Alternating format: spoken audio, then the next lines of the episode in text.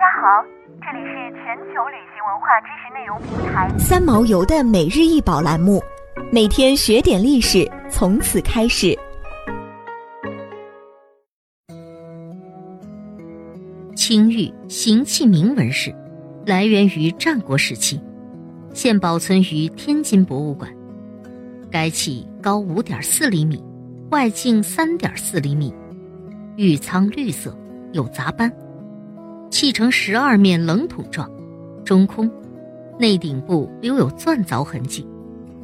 器身下部有一穿孔，与中空部相通。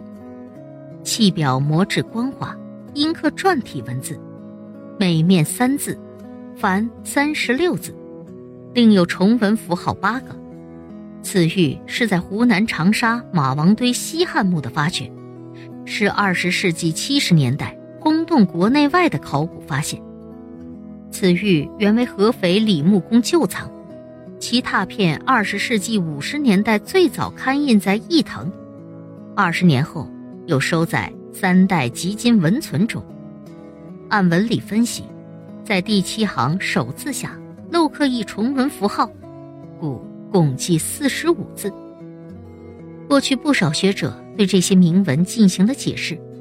郭沫若先生视为：行气深则续，续则深，深则下，下则定，定则固，固则蒙，蒙则长，长则退，退则天。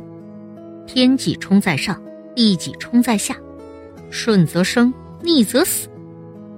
这篇铭文从它的结构来看，可以分为两节，上节十句，下节四句。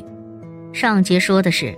吸气与呼气的过程是呼吸的一个回合，深则蓄，蓄则深，深则下，下则定，是说吸气后自上而下逐渐运行至下腹，固则蒙，蒙则长，长则退，退则天，是说行至下腹的气自下而上逐渐返回到头顶，这是呼吸，定则固。则是吸气与呼气过程之中的转折。下节四句两两相对，前两句说的是天与地之本，实际说的是吸气与呼气的要点。吸气之下腹，呼气要行至头顶。这两句也是承上文“深则下”和“退则天”而说的。后两句说的是行气顺利，不能颠倒。因关乎生死之别，那么它的用途应该怎样推测呢？其实根据器物本身外部光泽晶莹，中空部顶端不透，而且内壁异常粗糙的情况推断，它应当是套在圆柱状物体上的。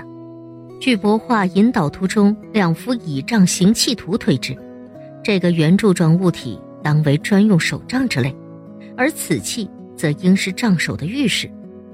行器名玉手杖是迄今所见战国时期玉器中不可多得的精品，它不仅有精湛的制作技巧，而且那俊秀挺健的篆书文字以及优美流畅的文体，也都是历代古玉中首屈一指的。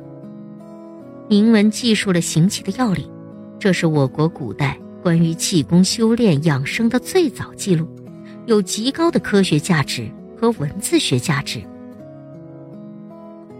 想要鉴赏国宝高清大图，欢迎下载三毛游 App，更多宝贝等着您。